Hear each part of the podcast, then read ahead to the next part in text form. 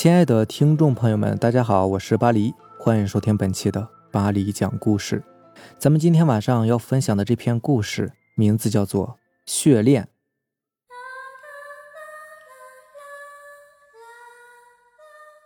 这里的人祖祖辈辈都是靠着打猎为生的，这里似乎是块灵异之地。常年山中不多老虎，却有很多的狐狸。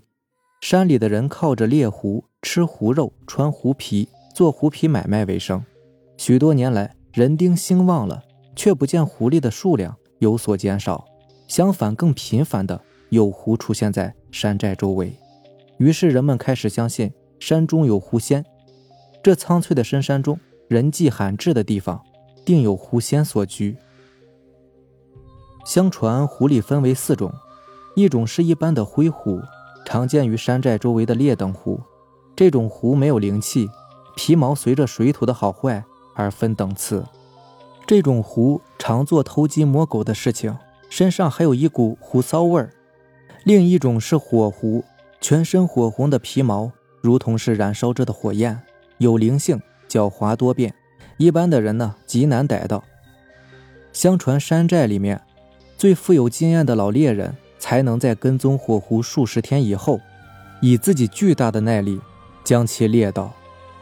往往一只火狐的皮毛，要比一般的灰狐的贵上十多倍。第三种则是湖中之灵白狐，此狐呢全身通白，无一根杂色，有灵性，几乎不在有人的地方出现，身上有着淡淡的处女香。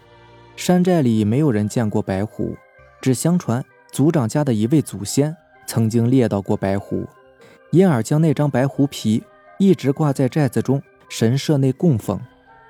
现任族长名叫颜色，他们家也因为这张狐皮备受寨中人的尊敬，三代尊为族长。第四种狐则是神话传说中的九尾灵狐，此狐没有人见过，只传说此狐吸收天地精华，已经位列仙班，可以幻化成人形。喝了此狐的血，可以长生不老、百病不侵；用此狐的皮毛做的衣服，也可以去百毒。十二月，大雪纷飞，山下来了一批客商，寨中人趁机下山，将一年之中所有猎到的狐皮与商客们做了一番交易，以换取来年的生活所需品。老辣的客商们很严格的挑选着皮货。颜色见这是一个很好的交易机会，特地挑选了很多上好的狐皮，就下了山。商客队伍庞大，来头不小，行装华丽。一个看上去很有身份的商人走到颜色面前说：“要买一件质地上好的狐裘长袍，为商队大当家的女儿庆生。”一番杀价抬价以后，颜色这个精明的男子以不菲的价格谈成了这笔交易。三天后。交了货，商队又浩浩汤汤的离开了。十几天以后的一个夜晚，风雪交加，山中的风呼呼的嘶嚎着，试图砸开寨子中每一家紧闭的房门。颜色坐在暖暖的屋子里，喝着浓烈的酒，跟前的炉火噼里啪啦的燃烧着，柴火爆裂的声音让门外呼啸的风雪听起来似乎有了一些温度。突然传来阵阵的拍打门的声音，他皱起眉头，然后起身，隔着门，他似乎听见有人在呻吟，微小而颤抖的。当他打开大门，风雪撞进他的屋子，黑夜中，雪地里散发着白色的纯洁的光。在他的门口躺着一名女子，黑色如瀑的长发遮住了她的脸，她全身似乎是赤裸的。只裹着一件宽大的白狐皮长袍，长袍下瑟缩着的身体洁白纤细，一双赤裸的脚踝裸露在外面。他听见有人开门，便挣扎着想要站起来。在仰头的那一瞬间，看见屋门口灯光下一副英俊的面容。那张脸在接触到自己脸庞的那一瞬间，他的目光突然变得好温柔，好温柔。于是，女人流下了眼泪。当温热的泪水划过脸庞时，他费力地指了指自己的脚踝，继而昏死过去。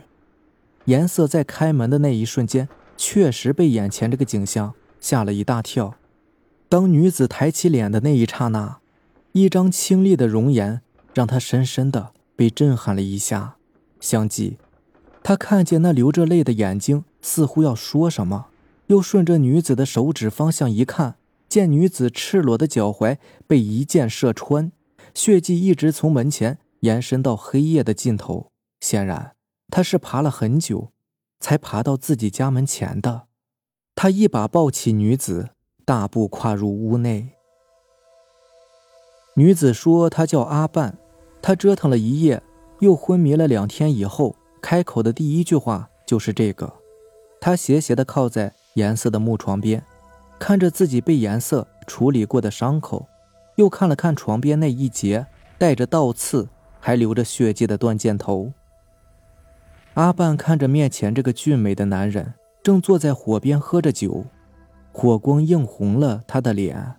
颜色看了看那只断剑，认出那是附近山贼常用的武器，便问阿半到底发生了什么。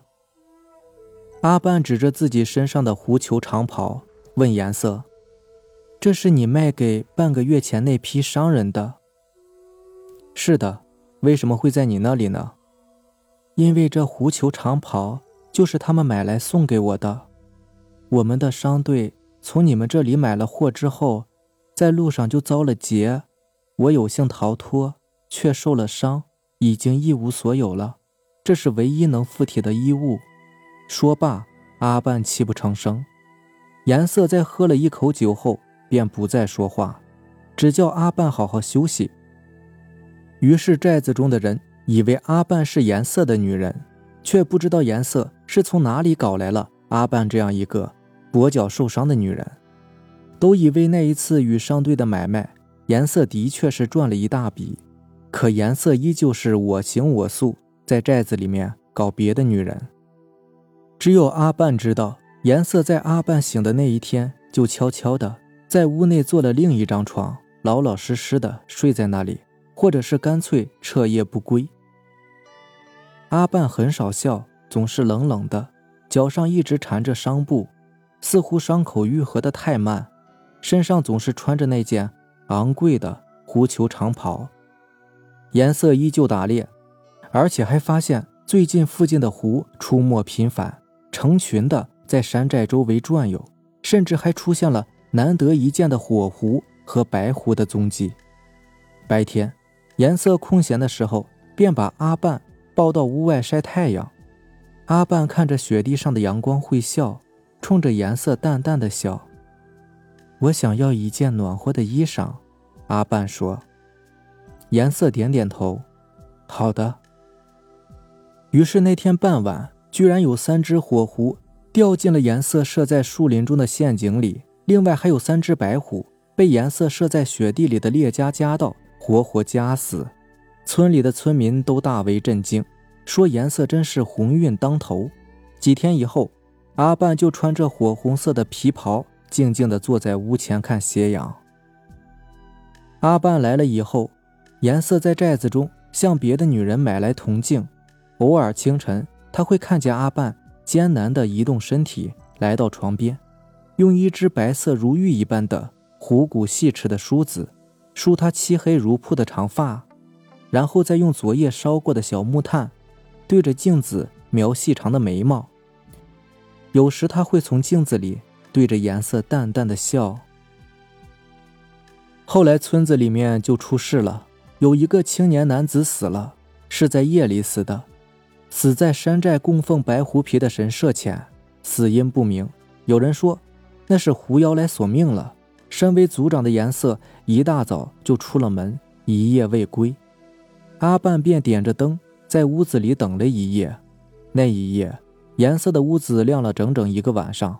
山中的狐也在山寨外嚎叫了一个晚上，却始终没有跨进山寨一步。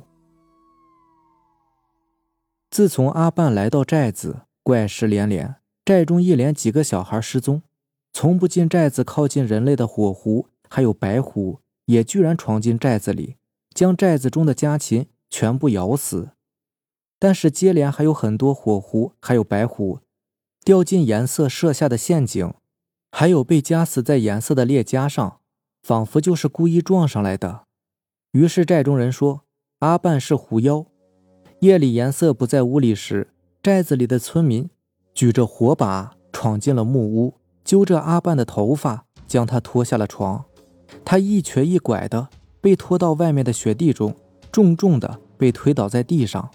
阿半不说话，只是怔怔的看着火光下这些狰狞的面目，仿佛是地狱中青面獠牙的野鬼。他开始发抖，一只手不自觉的捂住脚踝上的伤口，另一只手护在胸前。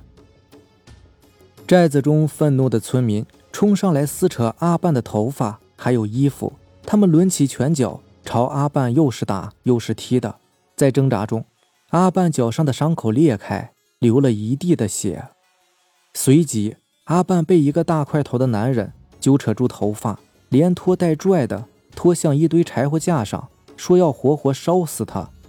阿半没有挣扎，痴痴的频频回头望向颜色的小屋，然后眼泪就掉了下来。他不会来的，不要等了。